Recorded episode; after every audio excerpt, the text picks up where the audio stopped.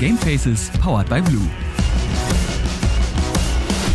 Damit herzlich willkommen zu Folge 58 von Gamefaces, powered by Blue, eurem Lieblingspodcast zum Thema Gaming und allem, was dazugehört. Mein heutiger Gast, den kennt ihr eventuell noch, es sei denn, ihr habt so eine Art Goldfischgedächtnis und könnt euch immer nur an die letzte Folge erinnern, denn es ist Timo Schöber, den hatten wir schon mal hier, also falls ihr nicht wissen solltet, wer das ist, dann lege ich euch die Folge 56, nicht die letzte Folge 57, ans Herz. Ähm, ja, und ansonsten viel Spaß bei der heutigen Folge.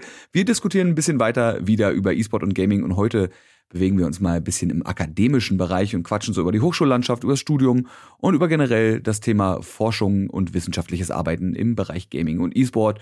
Und wir, wir kennen uns schon, deswegen können wir auch ganz lax einfach jetzt weitermachen. Hallo Timo. Hallo, vielen Dank für die zweite Einladung. freue mich sehr hier zu sein. Die, die durch, durchgeführte, ich drohe sie den Leuten immer an, aber bei dir kam sie, kam sie sehr schnell. Wir haben dir eine Pause, äh, eine Folge Pause gegönnt. Jetzt musst, jetzt musst du schon wieder ran hier. Ja, Sehr gut. Macht so. immer Spaß mit euch auf jeden Fall.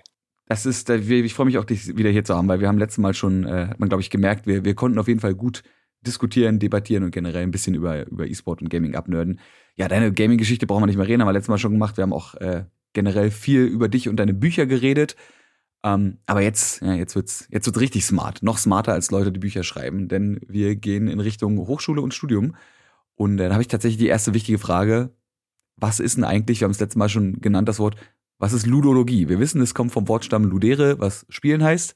Mhm. Aber was, also, es, es, ist die Wissenschaft des Spielens, würde ich jetzt mal sagen, wenn ich äh, in mein Latino mich jetzt ne, nicht hängen lässt. Aber mhm. also da kann man bestimmt noch mehr zu sagen, oder? Was genau steckt denn da so alles drin? Da steckt also eine ganze Menge drin. Um, wie du schon richtig sagst, das sind die Spielwissenschaften.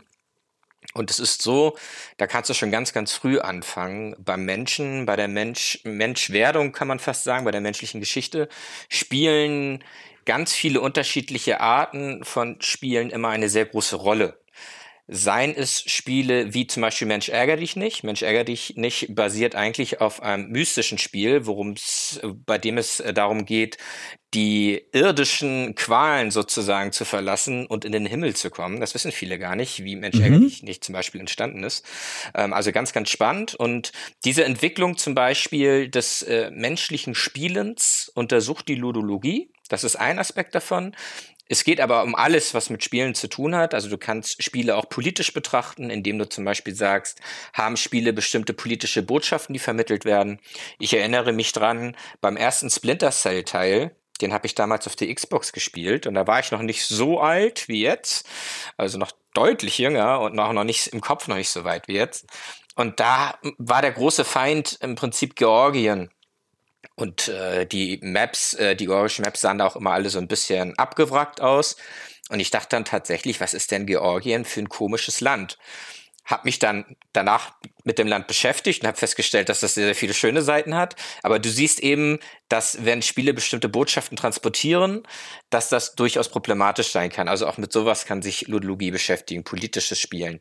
Dann geht's auch um Dinge wie E-Sport und Gaming weswegen wir heute hier sind. Also da geht es um so Sachen wie Gamification, dass du bestimmte Prozesse in Unternehmen oder in Hochschulen, in der Jugendarbeit, in der Pädagogik gamifizieren kannst, also quasi Mechanismen aus Spielen dem Ganzen überstülpen kannst. Und, das ist so ein bisschen mein Steckenpferd im Bereich der Ludologie, ist der E-Sport, dass du dir eben anschaust, wie die Wettbewerbsorientierung beim Gaming funktioniert und welche Ableitungen sich daraus treffen lassen.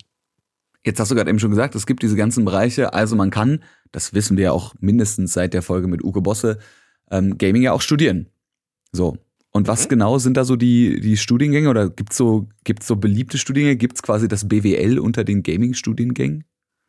Also was äh, sehr gut angenommen wird, sind Studiengänge, die sich mit Game Design beschäftigen, wo es darum geht, eben Spiele nicht nur zu programmieren, sondern Spiele ähm, zu designen, also wirklich eine Entwicklung, die dahinter steckt, um bestimmte Prozesse auch im Spiel anzustoßen. Also wie ist nicht nur das Level-Design und wie ist die Grafik und wie sind die Spielmechanismen dahinter, sondern wie möchte ich das Spiel vielleicht auch in der Community gestalten, wie sind die Kommunikationswege, welche Lernaspekte möchte ich Spielen vielleicht mitgeben, um die auch pädagogisch zu gestalten. Also gerade Game Design ist etwas, was äh, gut angenommen wird und allgemeiner gehalten dann auch die Spieleentwicklung. Und bei der Spieleentwicklung geht es dann eben auch sehr viel um so Sachen wie Programmierung um das ganze Technische dahinter quasi, hinter den eigentlichen Videospielen.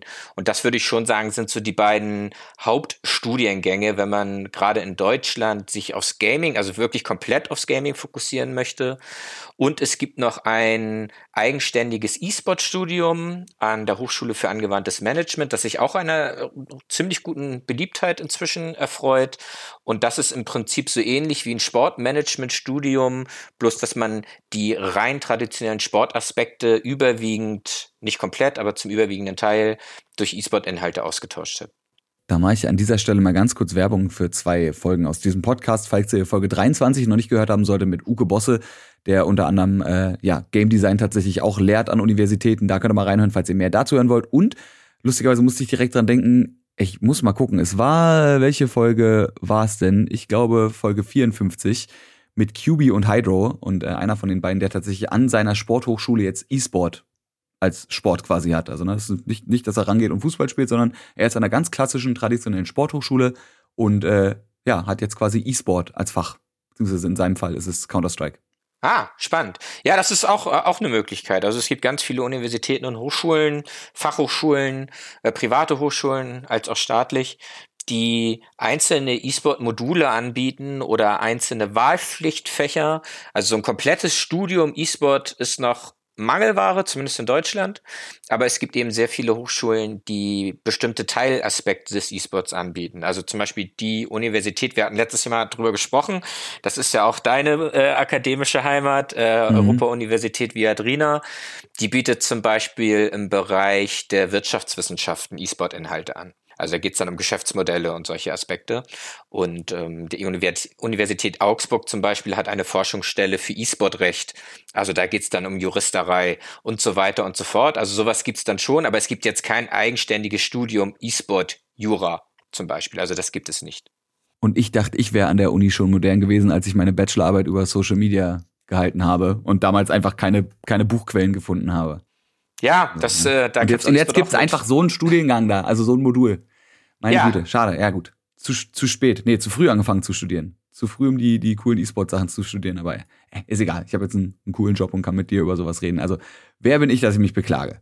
Ja, ich wollte gerade sagen, du hast, glaube ich, auch deinen Traumjob gefunden. Aber du kannst natürlich auch sagen, du möchtest nochmal, das ist, äh, also an der Viadrina ist das ein Mastermodul im Masterstudiengang ah, äh, International Management. Also wenn du nochmal studieren möchtest nebenbei, bist du immer herzlich willkommen. Aus, aus Berlin, ich meine, ich bin damals auch gependelt, ne? Also warum nicht? Ist nicht so weit, ja. Ist das eine vom, vom Alex, ist das eine Stunde mit dem Regio durch bis Frankfurt oder genau eine Stunde, da kann man auf jeden Fall fast drei ganze Folgen von einem Anime gucken. Ne? Und zurück dann auch nochmal und dann äh, hat man einen unglaublichen Konsum. So. Siehst du? Äh, lohnt sich.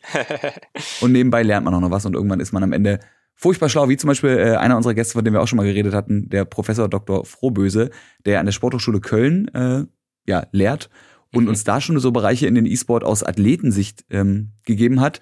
Wie mhm. würdest du sagen, unterscheiden sich dazu deine Studien? Also welche Seite beleuchtest du genau, wenn du das jetzt mal so aufzählen könntest? Okay, also das, womit ähm, wir uns beschäftigen, würde ich jetzt mal sagen, also die meisten ähm, Studien und Forschungsarbeiten, an denen ich beteiligt bin, das sind meistens Teamarbeiten mit mehreren Personen, meistens zusammen mit Professor Dr. Stadtmann. Und da beschäftigen wir uns mit ganz unterschiedlichen Dingen. Also den, der Professor Froböse, den du angesprochen hast, ähm, der beschäftigt sich ja sehr viel mit gerade auch physiologischen Aspekten im E-Sport. Die haben ja auch das mhm. Projekt esportwissen.de an der Sporthochschule Köln. Und an der Viadrina sind wir da tatsächlich in unterschiedlichen Bereichen unterwegs. Also wir haben uns zum Beispiel angeschaut Geschäftsmodellmuster bei Fortnite. Das hat auch viel mit Gaming zu tun, aber ein Aspekt dieses, dieses ganzen ähm, Herumforschens, würde ich es mal nennen, war auch der E-Sport, weil wir nämlich festgestellt haben, dass Epic Games, also der Publisher von Fortnite, ganz gezielt Mechanismen im E-Sport nutzt, ähm, gerade zu Marketingzwecken, äh, also ich erinnere mich, dass es ganz, ganz groß in den Schlagzeilen war. Fortnite stellt das größte Preisgeld aller Zeiten bei der Weltmeisterschaft.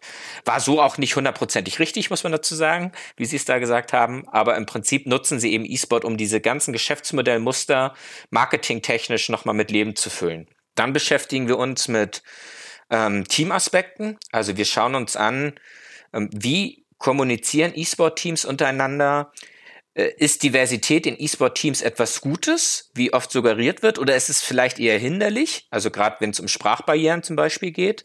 Das betrachten wir, indem wir uns zum Beispiel anschauen, äh, wie lange E-Sport-Teams überleben und welche Indikatoren es gibt, ähm, die diese, die diese Lebensdauer quasi beeinflussen. Dann äh, beschäftigen wir uns mit Doping im E-Sport. Das ist ein Aspekt, äh, zu dem wir forschen. Und ein Paper, das habe ich äh, bei Paideia veröffentlicht, also das ist das äh, Magazin für Computerspielwissenschaften an der LMU in München. Da schauen wir uns ganz genau an, wie eigentlich die Definitionsmerkmale von E-Sport Gaming und Sport sind, was nicht unerheblich ist für die Sportdiskussion, die zum E-Sport geführt wird, dass man erstmal schaut, über was spricht man eigentlich. Also du siehst, das ist so ein ganzes Sammelsurium aus unterschiedlichen Aspekten, die alle was mit E-Sport zu tun haben, aber eben jetzt nicht, wie zum Beispiel an der Sporthochschule Köln, direkt einer einzigen wissenschaftlichen Disziplin zuzuordnen sind. Ich muss leider mittendrin eine ganz doofe Frage stellen. Wofür steht ein LMU? Mein Gehirn direkt so, ah, Latin Mutter. Nee, Moment mal, falsche Uni. Die ist in Halle äh, und heißt Ludwig anders. Maximilians Universität. Almost, ja. Almost. Fast, ja. Was, was also, es, es, es, es ist wirklich fast eigentlich eins zu eins derselbe Name okay. So, das, äh, das klang ja alles schon, schon alles äh, akademisch sehr hochtrabend. Würdest du sagen, dass es trotzdem die Basis, wir haben ja letztes Mal schon so ein bisschen drüber gesprochen, über den Fakt, ob E-Sport jetzt als Sport anerkannt werden muss und was da alles dranhängen würde, im Positiven als auch im Negativen. Ja. Würdest du sagen, es braucht diese Basis, dass E-Sport als Sport anerkannt wird, um wissenschaftlich richtig forschen zu können? Dass E-Sport als Sport anerkannt wird, um forschen zu können, würde ich sagen, nein. Also das ist keine, keine Konsequenz daraus. Forschen kannst du ja zu allem und kannst natürlich wissenschaftlich auch äh, Sachen feststellen und Erkenntnisse haben oder auch Falsifikationen, also dass du sagst, bestimmte Sachen mhm. sind einfach nicht richtig. Und das kannst du zu allem machen, unabhängig davon, wie die politische Grundlage ist oder wie die sportpolitische Grundlage ist. Das würde ich auch äh, problematisch finden, wenn Wissenschaftler sich gerade durch die Politik vorschreiben lassen würden, wie sie, wie sie zu forschen haben. Äh, es würde natürlich auf der anderen Seite einiges erleichtern. Also das glaube ich schon, wenn du sagst, E-Sport ist ein offiziell anerkannter Sport in Deutschland, dass das gerade bei eher konservativen Gruppen, mit denen man auch äh, zusammenarbeitet natürlich in der Wissenschaft und äh, es gibt auch viele konservative Wissenschaftler, ähm, vielleicht ein paar Hürden nimmt, sodass du leichter reinkommst mit dem Thema E-Sport. Zum Beispiel nehmen wir an, du möchtest ein E-Sport-Thema veröffentlichen und gehst zum Journal ähm, Sport und Politik zum Beispiel und sagst, ich möchte da ein E-Sport-Thema platzieren, dann würden die jetzt sagen, und das ist mir tatsächlich auch schon passiert bei einem ganz, ganz großen Journal aus Frankfurt am Main, dass die im Prinzip sagen, wir wollen kein E-Sport-Thema, weil das halt kein Sport ist, hat nichts mit Sport zu tun. Das ist so die, so hart formulieren sie es nicht, aber sie lassen es schon durchblicken.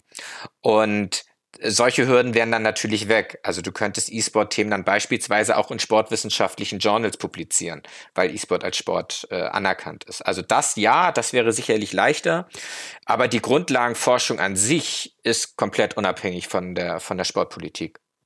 Also der der Sporttitel quasi die Anerkennung als richtiger Sport wäre eher so ein so ein Fake-Orden äh, für alte Menschen, die ja sonst nicht, weiß ich nicht, nicht auf die Zukunft klarkommen oder sowas. Aber ansonsten prinzipiell behindert es euch nicht, dass ihr, beziehungsweise nicht, dass ihr, sondern dass E-Sport quasi immer noch so in dieser komischen Schwebe drin ist, wo niemand genau weiß, was es ist. Und manche auch sagen, ist eigentlich auch egal, weil es funktioniert trotzdem, es ist groß genug. Es braucht mhm. keine Fremddefinition. Mhm. Das ist gut zu wissen, dass ihr dadurch nicht behindert werdet, sondern dass es halt höchstens irgendwie ja, dazu führt, dass irgendwer seine Befindlichkeitsstörung da dadurch äußern muss, dass er sagt, das ist aber kein richtiger Sport. Befindlichkeitsstörung, das ist in dem Zusammenhang wirklich ein schönes Wort, das muss ich mir merken. Das ist genau das, was ich mir gerade gedacht habe, wenn dann halt jemand sagt so, also ich meine, du sagst auch, die werden nicht gesagt haben, wir wollen das nicht, das ist kein E-Sport, aber natürlich drücken die das so nicht aus, aber im Endeffekt ist es dann halt eine diplomatische Version von exakt diesem Inhalt und am Ende kommt es darauf Absolut. an, was passiert, Absolut. beziehungsweise was eben nicht passiert. So, und das würde ich einfach als Befindlichkeitsstörung, ja. Das ist eine komische, komische Ego-Nummer, aber gut. Anderes Thema. Alte Menschen. Ah, old, Quatsch. Hast du, Hast du eigentlich was, äh, was du sagst, was du in deinen Seminaren so als erstes sagst? Also hast du so einen so einen Opener? Hast du so einen Robin Williams Moment wie in Dead Poets Society? Wie heißt denn der auf Deutsch? Club der Toten Dichter? Oder irgend so Mantra, was du immer wieder sagst, wo du sagst, das ist so in den in der Gaming Forschung, in der E-Sport Forschung so das, was ich euch auf jeden Fall mit auf den Weg geben muss? Ja, also was ich äh, grundsätzlich in der ersten Vorlesung mache, und die erste Vorlesung ist so eine Einstiegsvorlesung, weil du hast tatsächlich unter den Studierenden natürlich Menschen, äh, die sehen, oh, ein E-Sport-Wahlpflichtfach zum Beispiel oder ein E-Sport-Modul, das würde ich gerne machen. Und da sind die Motivationslagen sehr unterschiedlich. Also es gibt Studierende, die sehr tief im Thema E-Sport drinne sind und das super finden, dass eins ihrer Herzensthemen an der, an der Hochschule gelehrt wird.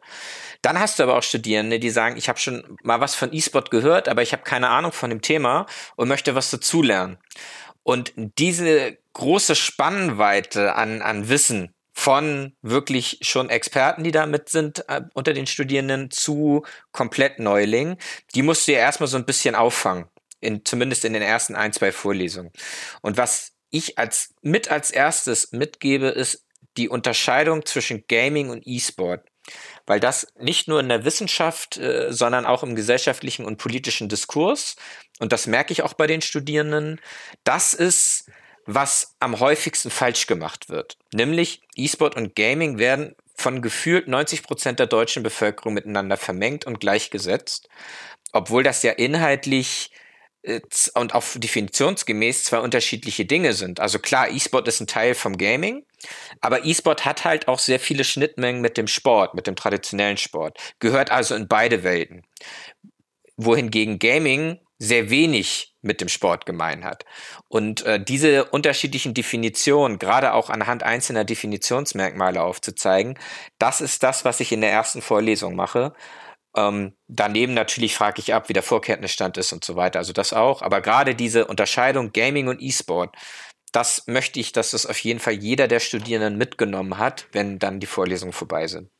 Das ist also ein bisschen so, als würdest du irgendwie Champions League äh, mit Kiddies, die auf dem Bolzplatz rumballern, vergleichst. Genau, absolut. Und das passiert aber tatsächlich. Und, und das Problem ist, dass die Vorurteile, die dem E-Sport entgegengebracht werden, häufig Vorurteile sind, die eigentlich Gaming meinen und nicht E-Sport. Ähm, und beim Gaming sind sie übrigens auch deplatziert. Also Vorurteile sind ja immer eher Mumpitz äh, in aller Regel. Aber beim E-Sport treffen sie halt noch weniger zu als beim Gaming. Und das sind äh, Dinge, die dann schon deutlich auch in der Vorlesung angesprochen werden müssen, dass eben diese Differenzierung, das ist so ähnlich wie du es gerade gesagt hast. Das eine ist eben sehr leistungsorientiert, wo es auch um Leistungssportlermentalitäten geht, um das stetige Arbeiten an sich selbst und auch das äh, Lernen von Fertigkeiten und den Ausbau von Fähigkeiten. Und beim Gaming geht es eher, es gibt auch äh, ambitionierte Gamer, keine Frage, aber da fehlt dann häufig dieser, dieser große Schritt Richtung Wettbewerbsorientierung mit allen Aspekten, die eben dazugehören. Und diese Unterscheidung ist da ganz, ganz wichtig. Also der Vergleich, den du gebracht hast mit dem Bolzplatz und der Champions League, der ist da schon sehr treffend. Ich meine, es gibt natürlich bestimmt auch irgendwo, ich könnte jetzt hier bei mir auf den nächstbesten Fußballplatz gehen und da tont so ein, so ein sechsjähriger Ronaldo rum. Ja. Und das hast du auch in einer CSGO-Lobby, wo dann vielleicht irgendwo ein 13-Jähriger ist, der einfach komplett alles aus dem Leben rasiert. Hm. Aber da muss es dann entweder jemanden geben, der sagt, yo, hast du Bock, dass wir das fördern? Oder der sagt, ne, ich bin einfach gut, es macht Spaß, fertig, danke. Und dann ist das halt weiterhin Gaming beziehungsweise Bolzen. Und äh, ja, der Unterschied zum E-Sport beziehungsweise zum zur Champions League oder zum Großhalten Großvereinfußball ist dann wahrscheinlich genau diese Mentalität zu sagen, yo, ich möchte auch noch noch besser werden. Ich möchte der Beste sein oder zu den Besten gehören und nicht nur einfach mein Talent hier haben und so aus Spaß vor mich hinkicken. Was ja auch ne, ist ja nichts Schlimmes daran, aber Nö. Das wäre dann der Unterschied. Dass man eben sagt, yo, ich mach da was draus oder nö, brauche ich nicht. Habe ich andere Sachen zu tun. Genau, das ist, das ist der Hauptunterschied. Also das, was du gerade angesprochen hast, absolut. Also Gaming ist ja nichts nichts Schlechtes. Also es ist ja absolut in Ordnung, wenn jemand sagt, ich spiele aus Spaß an der Freude. Ich bin selbst inzwischen reiner Gamer, also ich bin kein E-Sportler mehr. Dafür bin ich auch viel zu alt, um da noch mitzuhalten. Aber äh, Gaming, Gaming ist natürlich was Schönes. Also da geht's ja auch um, ich spiele inzwischen auch gerne Einzelspieler-Spiele, die ich früher gar nicht gespielt habe, einfach um Welten zu erkunden und einer Storyline zu folgen. Das hätte ich früher nicht gemacht oder nur ganz wenig. Bei Spielen wie Zelda oder so vielleicht, weil die einfach herausragend gut sind. Da habe ich das auch schon früher gemacht, aber in der Regel habe ich Multiplayer-Spiele gespielt. Und deswegen kann ich dem Gaming ganz, ganz viel abgewinnen. Aber es ist eben wichtig, diese Unterscheidung zu machen, äh, um auch deutlich zu zeigen, wo, wo das Studium dann eben auch hingeht. Dass es eben nicht Richtung Game Design geht oder Spieleentwicklung, sondern dass ein E-Sport-Studium eben andere Schwerpunkte hat. Jetzt könnte man auch an der Stelle natürlich ewig abdriften und einfach anfangen, darüber zu reden, warum denn auch Gaming vielleicht das, das beste Unterhaltungsgut überhaupt ist, weil es halt so die Vorzüge von allen anderen Unterhaltungsgütern wie Lesen, Fernsehen, was weiß ich was vereint. Aber ja, das ist absolut. Da, da mache ich eine Solo, eine Solo-Folge, wo ich einfach die ganze Zeit hier sitze, die ganze Zeit vor mich hin schwafel und alle so, ja, ja, mm, oh geil, oh Videospiele, oh mm, nice. so. Nee, wir wollen, ja, wenn wir uns schon jemanden einladen, der so viel Ahnung hat wie du, dann reden wir natürlich auch über die, über die Themen, die ich alleine hier definitiv nicht covern könnte. Und äh, ich denke, wir, wir gehen mal rüber in den, in den Teil mit dem wissenschaftlichen Arbeiten, weil das ist, ich finde das prinzipiell interessant, wie wissenschaftlich gearbeitet wird, weil das ja auch so ein Prozess ist, den vielleicht viele Leute nicht verstehen, wie Menschen zu Erkenntnissen kommen. Mhm. Aber vielleicht für die, für das ein bisschen zu trocken ist, ja, wir garnieren das jetzt mit, mit E-Sport und mit Gaming und auf einmal ist es interessant. So easy, ja? Rein, reingeschummelt, die Informationen in euer Gehirn. Einfach ausgetrickst.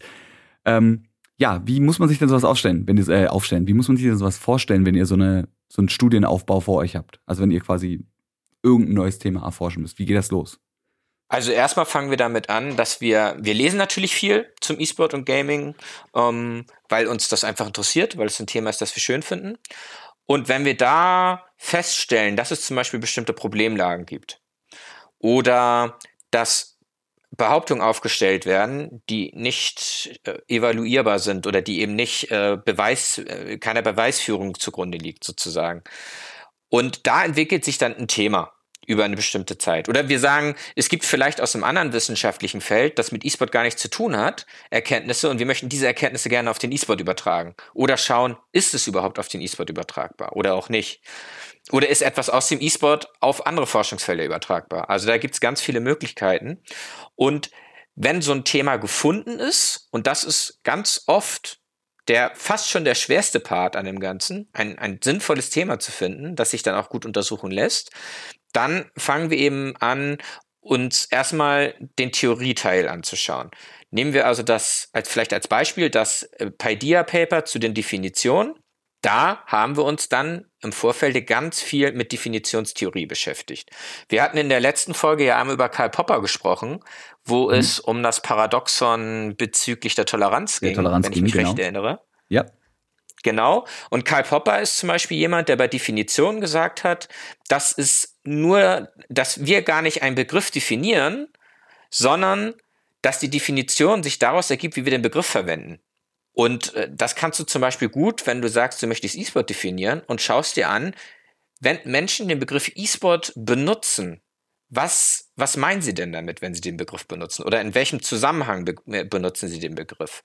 Und das sind so Dinge, die kannst du bei so einem Definitionspaper zum Beispiel gut betrachten. Also in der Theorie schaust du dir Karl Popper an und äh, liest seine Werke, gerade zu der Definitionstheorie, und schaust dann, wie kannst du diesen Teil auf den E-Sport übertragen, wenn du E-Sport definieren möchtest. Und das kannst du eben bei ganz vielen äh, Definitionen machen. Also es gibt ganz viele unterschiedliche Arten von Definitionen. Und diese Übertragung dann eben zu machen, da geht's dann Richtung, Richtung tatsächlicher E-Sport-Forschung. Also da überträgst du quasi die Definitionstheorie auf den E-Sport. Und dann machst du Ableitung natürlich und am, im besten Fall hast du am Schluss, am Ende der, der wissenschaftlichen Betrachtung ein Ergebnis, bei dem du sagst, meistens ist das kein Schwarz und Weiß, also dass du jetzt sagst, ja ist so oder ja ist nicht so, das gibt's auch, aber ist eher selten, sondern da geht's dann eher, gibt's eher eine Tendenz, dass du sagst, es zeichnet sich ab oder es ist sehr wahrscheinlich, dass es so ist. Und daraus resultieren kannst du dann sagen, wir gehen davon aus, das ist so. Ein anderes Beispiel, das vielleicht gut ist, ist das Fortnite-Paper, das wir hatten, weil das auch ein Paper ist, das sehr große Wellen geschlagen hat. Also auf Basis des Papiers ist Epic Games tatsächlich sogar in den USA verklagt worden von Verbraucherschützern. Also das ist, äh, hat erstaunlich hohe Wellen was, geschlagen. Was war die Klage da? Ähm, also Fortnite arbeitet äh, wie viele andere äh, Videospielehersteller mit einer sogenannten Geldwertillusion. Bedeutet, in der Regel ist es ja bei Videospielen, das kennst du ja auch bei Mikrotransaktionen, nicht so, dass da steht, ein Skin kostet 15 Euro, sondern du kaufst dir erstmal eine Ingame-Währung, also bei Fortnite zum Beispiel V-Bucks. Die V-Bucks, ja. Genau, und mit der Währung kaufst du dann die Skins. Und das ist eine Geldwertillusion, gerade bei Kindern und Jugendlichen, weil du diese Rückrechnung von V-Bucks in Echtgeld nur schwer machen kannst.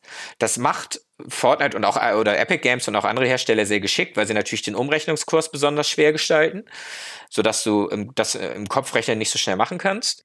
Ja, ist ja irgendwie 25 Euro für 3483 Goldmünzen. So ungefähr, so. genau. Genau. Und sie arbeiten noch mit dem sogenannten Überpari. Überpari bedeutet, dass du quasi zum Beispiel 10 Euro ausgibst und du bekommst aber 2000 Ingame-Währung. Das heißt, der Betrag der Ingame-Währung ist deutlich höher als das Geld, das du ausgegeben hast. Und damit, äh, und das ist wissenschaftlich gut untersucht, funktioniert das Gehirn des Menschen so, dass du denkst, aufgrund dessen ist das, was du mit dem V-Bucks in dem Fall dann kaufst, besonders günstig. Also dein Gehirn denkt, du gibst gar nicht so viel Geld aus. Um, ähm, und das ist eben alles zusammen. Wenn du das alles zusammennimmst, auch noch andere Dinge, äh, ist das eine Geldwertillusion, nennt sich das. Und da haben die Verbraucherschützer in den USA eben gesagt, also gerade weil Kinder und Jugendliche, wo das Gehirn ja noch nicht so ausgereift ist wie bei Erwachsenen, die kriegen das noch viel, viel schlechter hin, äh, diese, Rück, diese Rückrechnung ins Echtgeld. Und deswegen äh, haben die da Klage eingereicht in, in Kalifornien gegen Epic Games. Okay. Krass. Und das basierte unter anderem mit auf eurem Paper? Genau, wir sind da in der Klageschrift mit zitiert. Oh, wow. Fanden wir auch super spannend. Also war ja gar nicht unsere Intention, aber. Nö, aber ist doch geil, wenn, wenn wissenschaftliches Paper nicht nur dazu führt, dass, dass irgendwer neue Erkenntnisse hat, sondern dass tatsächlich eventuell in dem Fall sogar was Gutes daraus resultieren kann. Genau, das war auch das, was uns so gefreut hat. Also oft ist es ja mit Wissenschaft so, das ist jetzt nicht unser Anspruch, ähm, aber oft ist es mit Wissenschaft leider so, dass da Papiere geschrieben werden, die werden dann veröffentlicht und danach sind sie halt weg aus den Köpfen. Und unser Anspruch ist es ja schon, dass wir Wissenschaft so machen möchten, dass da auch ein Wissenstransfer stattfindet und im besten Fall natürlich auch nicht nur eine Erkenntnis, wie du ganz richtig sagst, sondern noch, eben noch mehr auch eine praktische Ableitung. Und das ist, wäre dann zum Beispiel so eine, so eine Klage, wo dann eben festgestellt worden ist, dass tatsächlich Kinder manipuliert werden. Kann man zumindest so interpretieren. Würde ich zumindest auf jeden Fall so mit unterschreiben, ja. Ja, sehr gut. das, das, ist schon mal gut zu hören. Äh, das äh, ist immer wichtig, äh, dass dann, dass die Erklärung vielleicht auch so ist, dass dass das direkt verstanden wird. So, das freut mich immer. Das ist immer dass auch, dass auch nicht Wissenschaftler sagen können, oh ja, that's some evil shit. Ja, oder was heißt nicht Wissenschaftler, aber äh, ich sag mal Leute, die das Paper nicht geschrieben haben. Also wenn mir irgendjemand, äh, weiß ich nicht, zu einem sportwissenschaftlichen Paper was erzählt, ähm, dann freue ich mich natürlich auch, wenn er mir das so erklärt, dass ich es nach drei Minuten verstanden habe und nicht selber Sportwissenschaftler sein muss. Dafür bin ich da viel zu wenig in dem Thema drin. So, auch wieder so Wir können halt nicht alle Sportwissenschaftler sein. Schade eigentlich, aber ist halt so. Ja. So läuft halt die so. Welt. Apropos so praktisch, ich finde ich finde übrigens praktisch, dass es ein bisschen so wirkt, als hättest du mein Skript vor deinen Augen, weil du die, äh, die Frage, welche Erkenntnisse man aus der Forschung äh, in die Gaming-Welt übertragen könnte und andersrum und welche man aus der Gaming-Welt in die Welt des normalen Sports übertragen, also normalen, des äh, traditionellen Sports übertragen könnte, quasi gerade eben schon so mitbeantwortet hast. Ich mach mal kurz ein Häkchen. So, fertig. Nächste Frage. Und zwar, äh, wo wir jetzt gerade auch schon so ein bisschen international, auch wenn es nicht um die Forschung ging, sondern darum, dass euer Paper aus Deutschland in Amerika Wellen geschlagen hat. Äh, aber wo wir beim Thema Internationalität sind, wir hatten letztes Mal schon davon gesprochen, dass natürlich Gaming äh, einfach kulturell ganz anders angesiedelt ist in anderen Ländern und wir in Deutschland nicht nur in der Digitalisierung, sondern auch im Gaming einfach Millennia hinterherhängen. Ähm, wie ist es in der Forschung? Ist es da auch so, dass der Forschungsstand in, in Asien, hätte ich jetzt zum Beispiel, also Korea als Beispiel, oder auch in, in NA irgendwie größer oder weiter oder weiter vorne ist als der Deutsche? Oder können wir da mithalten? Also ich finde, dass Deutschland inzwischen gerade was die Hochschullandschaft und die Forschung angeht, einiges aufholt gerade durch Projekte, also an der Viadrina, äh, dann in Augsburg, in Siegen, da gibt's ein äh, Gaming Lab, in Berlin gibt's ein Game Lab, äh, es gibt die Sporthochschule in Köln und so weiter und so fort. Äh, vielleicht eine E-Sport Akademie sogar in, an der Fachhochschule Westküste in Heide. Also es gibt da sehr viele Projekte, die angedacht sind oder angedacht gewesen sind. Und da holt Deutschland viel auf. Wenn du dich beschäftigst und auf Quellensuche gehst sozusagen für den E-Sport und möchtest da ein wissenschaftliches Paper zu schreiben, wirst du feststellen, dass das meiste englischsprachig ist. Also du findest sehr wenig in deutscher Sprache und das meiste stammt auch nicht aus Deutschland. Schwerpunktländer, würde ich sagen, sind, wie du ganz richtig sagst, Südkorea, China und die USA. Bei den USA muss man natürlich dazu auch sagen, dass sie eine herausragend gute Hochschullandschaft haben. Also gerade was äh, wirklich Spitzenforschung angeht. Äh, da kann Deutschland auch abseits vom E-Sport nur schwer mithalten an vielen Stellen. Um, und in, in Europa sehe ich ganz viel in Großbritannien.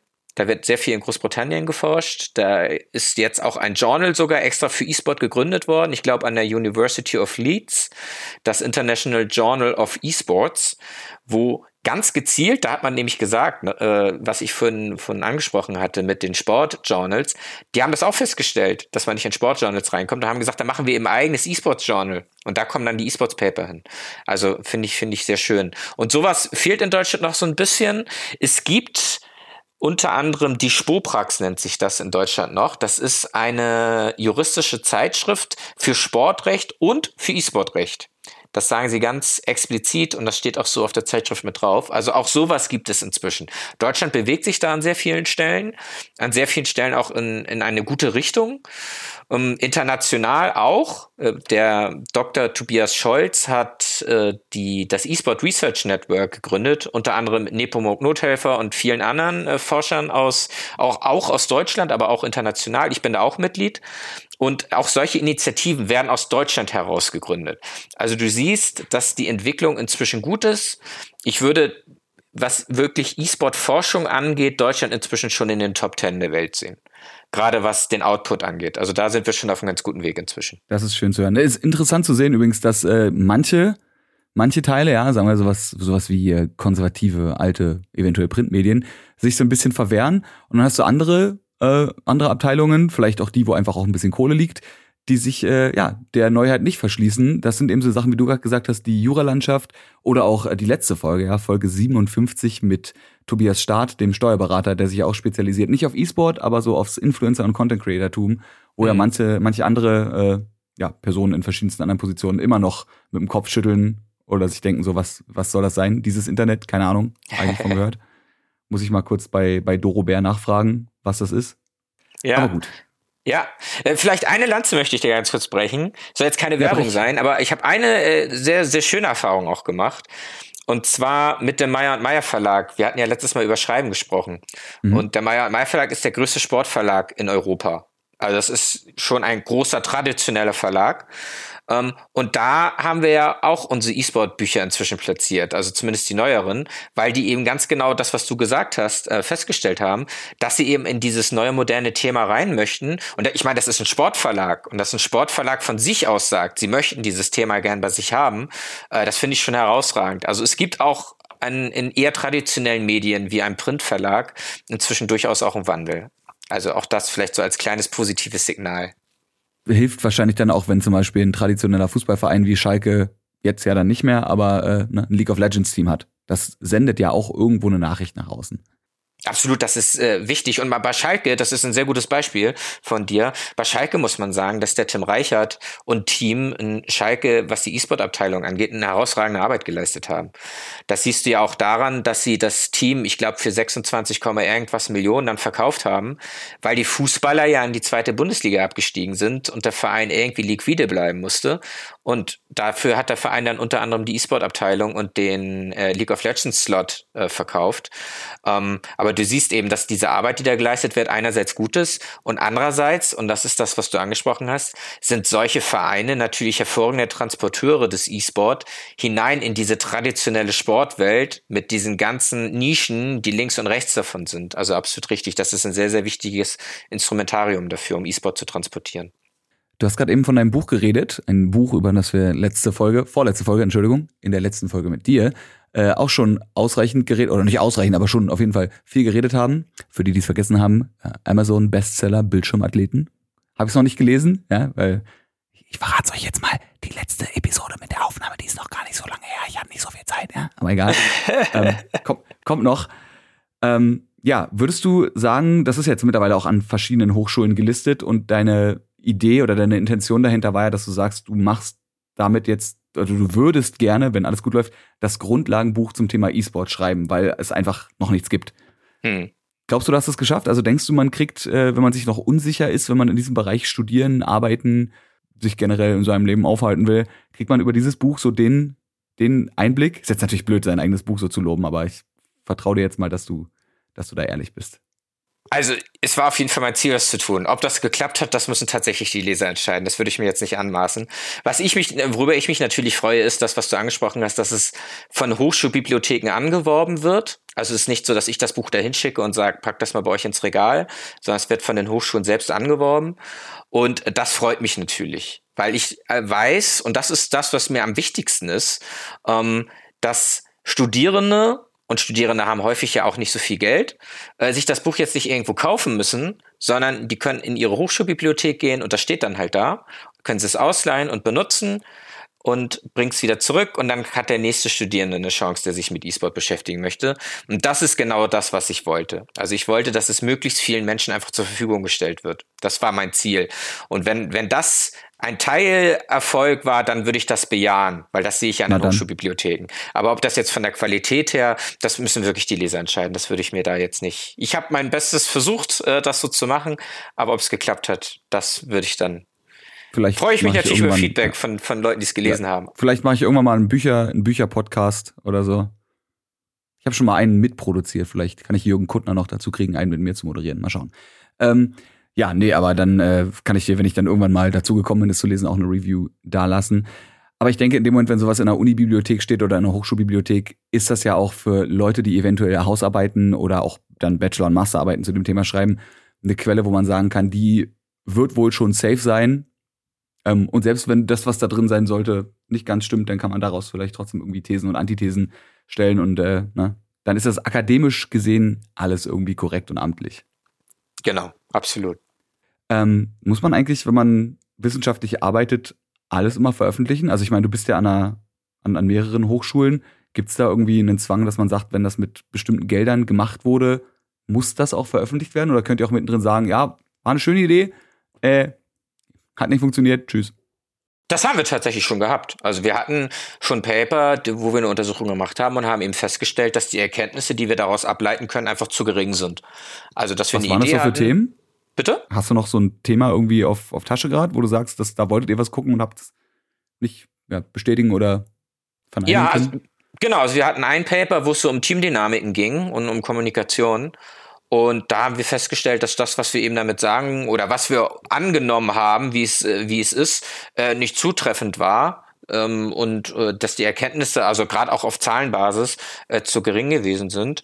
Und da haben wir dann eben gesagt, das macht jetzt keinen Sinn, das Paper zu veröffentlichen, weil da eben kein Erkenntnisgewinn ist für den Leser.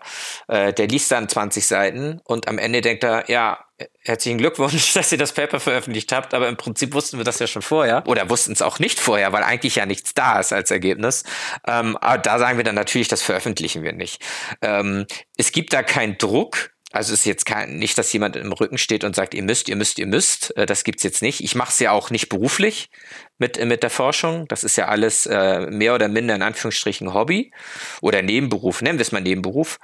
Und ähm, insofern gibt's da keinen Zwang, veröffentlichen zu müssen. Unser Anspruch ist es, zu veröffentlichen, wenn wir wirklich einen Erkenntnisgewinn haben und wenn wir sagen, die Veröffentlichung ist ein Mehrwert für die wissenschaftliche Welt. Dann veröffentlichen wir. Ähm, ansonsten würden wir es tatsächlich dann auch sein lassen. Okay. Du machst die Arbeit ja aber auch nicht nur an den Hochschulen, sondern auch bei der Denkfabrik eSportionary, wenn ich das richtig ausgesprochen habe. Ich denke schon, oder? eSportionary, genau. Genau, da bist du, da bist du Leiter. Ähm, was ist so eine Denkfabrik? Ist es einfach so ein Think Tank, wo sich quasi Leute in unregelmäßigen oder regelmäßigen Abständen in den Raum setzen und dann wird gebrainstormt und dann kommt am Ende bei Glück was, was Gutes, Schlaues raus, oder? Wie muss man sich das vorstellen? So ähnlich, ja. Also es fasst schon ziemlich gut zusammen, was du gesagt hast. Also im Prinzip ist es, wir haben halt festgestellt, dass im E-Sport sehr viel geschrieben wird, äh, sowohl von E-Sport-Seite als auch äh, von Massenmedien und sehr viel davon einfach nicht fundiert ist. Und unser Ziel ist es, das komplette Thema zu fundieren, gar nicht unbedingt hochwissenschaftlich, sondern eher auf Basis von hochwissenschaftlichen Erkenntnissen, sondern eher das Thema zu transportieren und vor allen Dingen in die Gesellschaft zu tragen, aber eben auf Basis von wissenschaftlicher Fundierung. Ähm, und da sind wir an unterschiedlichen Projekten äh, mit beteiligt, wo wir, also gerade auch wenn es um die Veröffentlichung von äh, Wissen geht, ähm, und äh, das ist so das Steckenpferd von uns, also das Wissen zu transportieren, gerade in die Gesellschaft und vor allen Dingen in den Teil der Gesellschaft, der bisher wenige Berührungspunkte mit E-Sport hat. Aber das, was du gesagt hast, äh, fasst es ganz gut zusammen. Also es ist ein Think Tank, der ähm, schon pro E-Sport ist. Da sind wir auch natürlich äh, transparent und offen. Wir sind alle Leute, die aus dem E-Sport kommen. Aber wir sind eben jetzt nicht, und da hatten wir auch bei der letzten Folge auch drüber gesprochen, dass es eben negative Aspekte beim E-Sport gibt. Wir hatten beim letzten Mal einige aufgezählt. Äh, ein negativer Aspekt, der mir im Nachgang noch eingefallen ist, ist so ein bisschen dieses Blendertum im E-Sport. Also mhm. jeder ist Chief Executive Officer, also CEO. Ich glaube, es gibt mehr CEOs im E-Sport als normale Mitarbeiter, gefühlt. Das ist natürlich auch ein negativer Aspekt, äh, macht den E-Sport an vielen Stellen auch unglaubwürdig. Und auch solche Dinge transportieren wir in die Gesellschaft, um eben Verbesserungspotenziale aufzuzeigen und zu zeigen, mh, hm, vielleicht sind so die ein oder anderen Dinge im E-Sport verbesserungswürdig, um dann eben auch in der Gesellschaft ein besseres Standing zu haben. Das sind so die Aufgaben, die wir wahrnehmen. Wie unterscheiden sich quasi die, die Forschungen, die ihr da macht, zu den Forschungen, die du an den Hochschulen machst? Die Forschungen an den Hochschulen sind äh, deutlich äh, wissenschaftlicher in Anführungsstrichen. Also das, was wir bei eSportionary machen, geht eher Richtung Populärwissenschaft, eben das Wissenschaftliche so zu transportieren, dass es für jeden erfahrbar wird und eben nicht, ich sag mal, Doktorandendeutsch ist oder Professorendeutsch, sondern wirklich mhm. normales Sprech, wie wir uns jetzt auch unterhalten. Und das ist äh, unsere, unsere Hauptaufgabe. Also wir sichten eher Forschung und interpretieren Forschung, als Selbstforschung zu betreiben. Ihr macht die Schnittstelle zwischen krassem äh, Informationsnerd und Menschen, der sich für ein Thema interessiert, aber nicht zwingend das Thema studiert hat. Das ist äh, sehr, sehr gut zusammengefasst, ja. Da würde ich uns schon sehen. Also wir machen teilweise auch selbst ein bisschen Forschung, aber das geht jetzt nicht so tief wie an den Universitäten oder an den Hochschulen. Was sind da so die jüngsten Erkenntnisse? Wo du sagen kannst, das ist jetzt so was, wo wir letztes Mal uns unterhalten haben und gesagt haben, oh, das, da müssen wir ein Paper zu schreiben. Ja, also womit wir uns viel beschäftigen, ist das Verbandswesen, sowohl im Sport als auch im E-Sport und wo wir eben sagen, äh, dass es im E-Sport einige Verbesserungspotenziale gibt. Äh, es sind jetzt auch positive Signale gesendet worden. Also es sind zum Beispiel zwei Landesverbände im E-Sport gegründet worden. Also das ist wichtig, um sich an diese dreigliedrige Verbandsstruktur des traditionellen Sports ein bisschen anzunähern, um eben auch da die Hürden zum traditionellen Sport zu nehmen.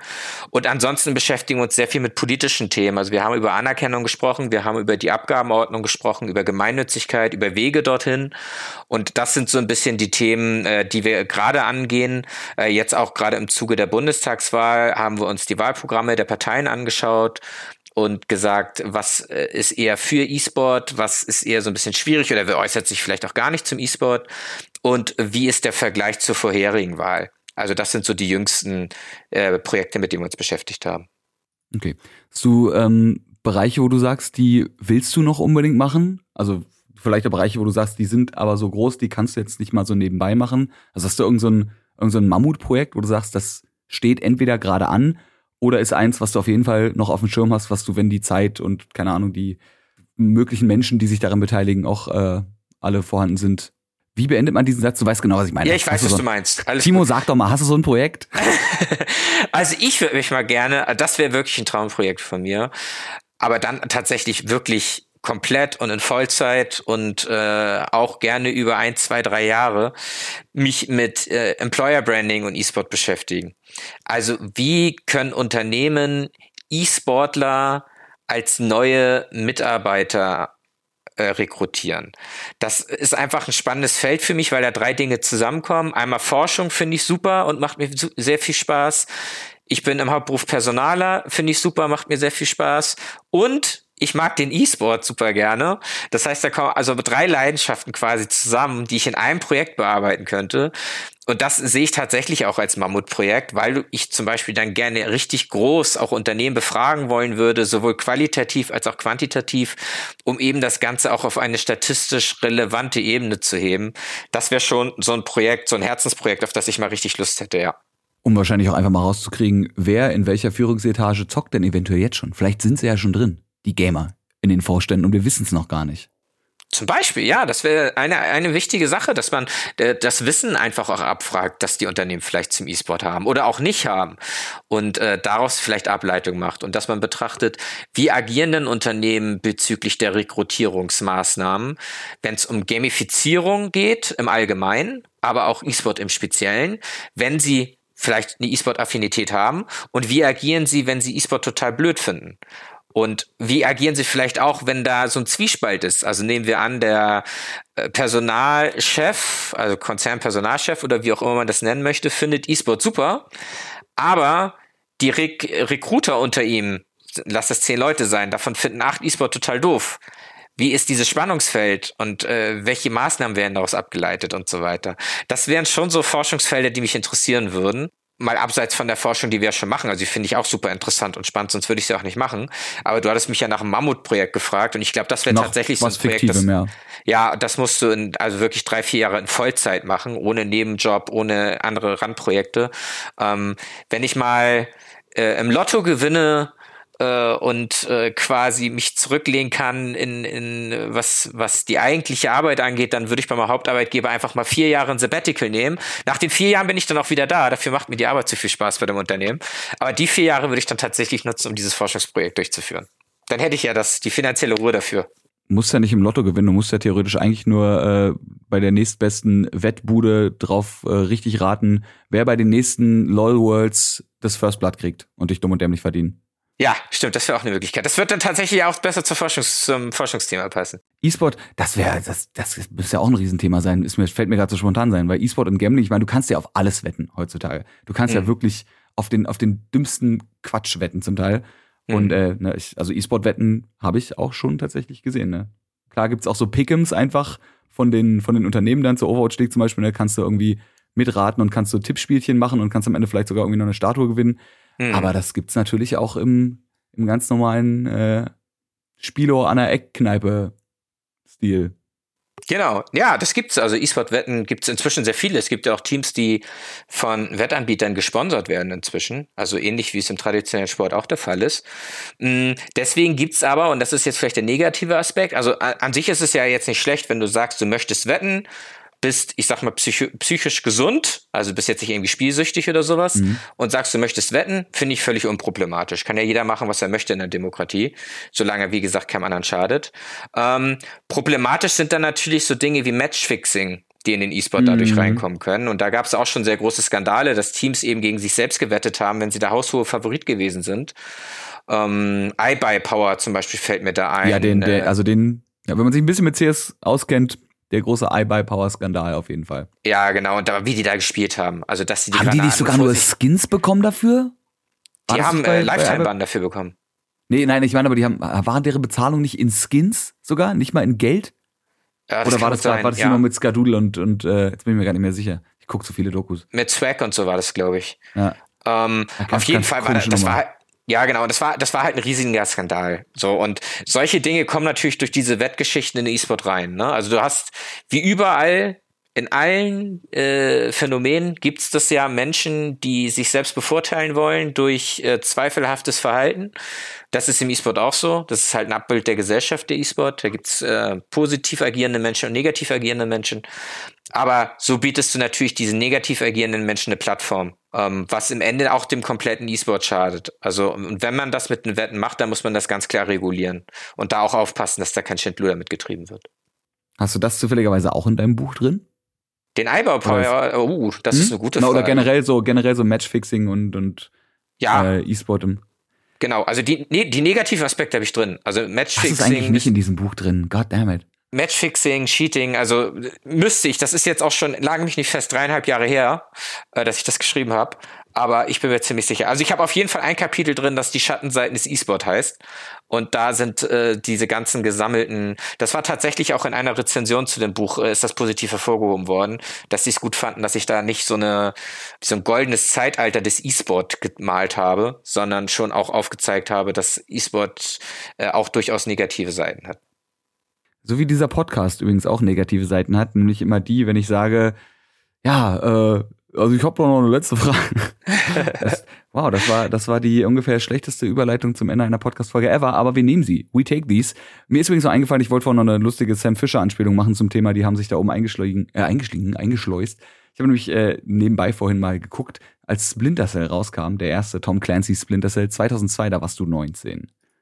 Da war mit, ich mit 19, 19 ja. Mit 19 warst du also quasi dann der 19-jährige Timo, der dann erstmal gegoogelt hat.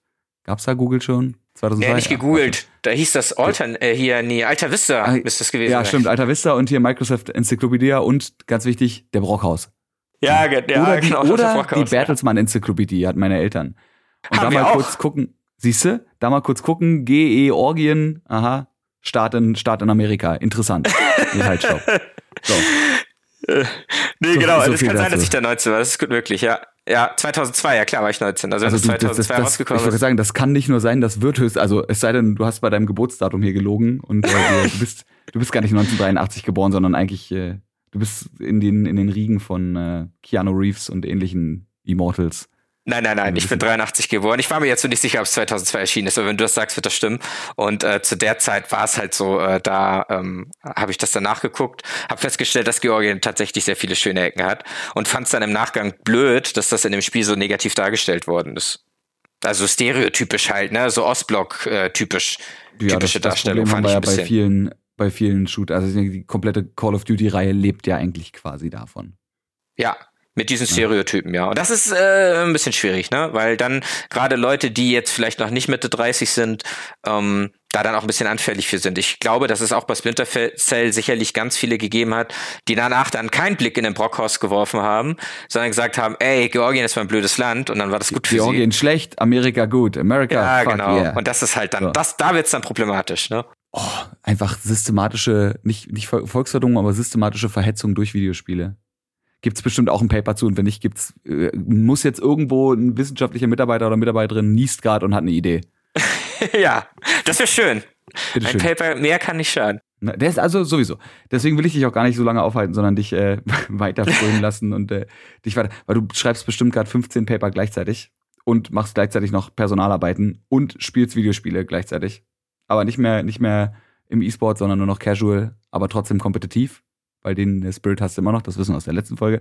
Hm. Und äh, entlasse dich aus dieser zweiten Folge und sage ein zweites Mal an dieser Stelle, danke Timo, dass du dir Zeit genommen hast und uns hier mal aufs, äh, auf den akademischen Weg mitgenommen hast. Sehr gerne. Vielen Dank für die Einladung. Wie gesagt, das macht immer sehr viel Spaß mit euch. Ich habe noch eine letzte Frage. Hast du einen Tierfakt vorbereitet für heute, Timo? Den Tierfakt? Nein, ich weiß auch, Oh, dass wir das letzte Mal über Tapire gesprochen haben, weil ich die super Ja. schön finde.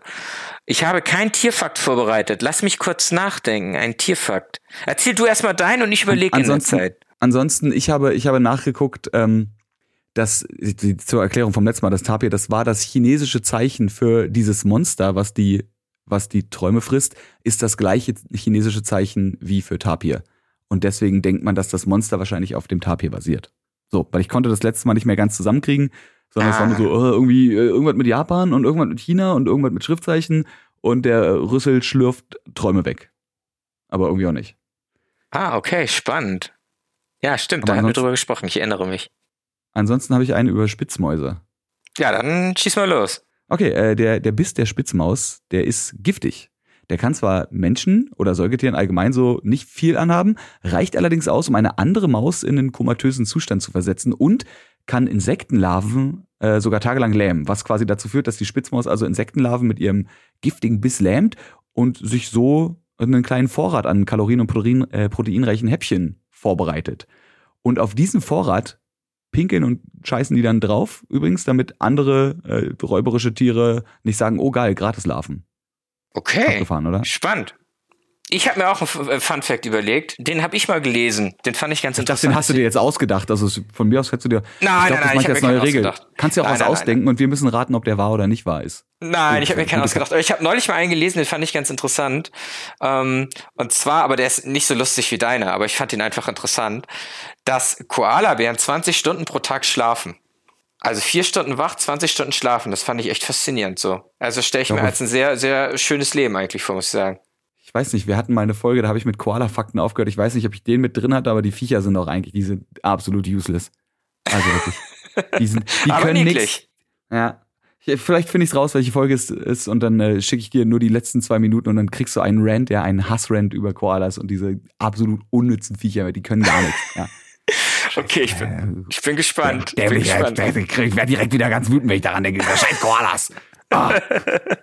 Gut. ich finde die niedlich. Ja, mehr können die aber auch nicht. Passiert, aber reicht Ah, das reicht. Aus, ne? So, menschliche Babys sind auch maximal, also höchstens niedlich und können ansonsten auch nichts. Und äh, ah, die mag ich auch nicht so viel mehr als Koalas. Also eigentlich mag ich Koalas sogar. Egal. Vielleicht, vielleicht, vielleicht muss ich meine Tierlist an Dingen, die ich nicht mag und mag, nochmal überarbeiten. Aber das mache ich, wenn die Folge vorbei ist, nämlich jetzt. Timo, vielen Dank, dass ihr, dass du da warst. Ihr da draußen, vielen Dank, dass ihr dabei wart. Wir hören uns nächste Woche wieder. Dann Oh Mann, jetzt wird's kompliziert, ja. Vor zwei Folgen hatten wir Timo, letzte Folge hatten wir einen Steuerberater, heute haben wir wieder Timo. Rätselaufgabe, ihr dürft dreimal raten, was in der nächsten Folge passiert. Wir hören uns dann wieder. Schöne Woche noch. Bis bald, Timo. Ja. Entspannten Tag noch. Ciao. Bis dann, danke, tschüss.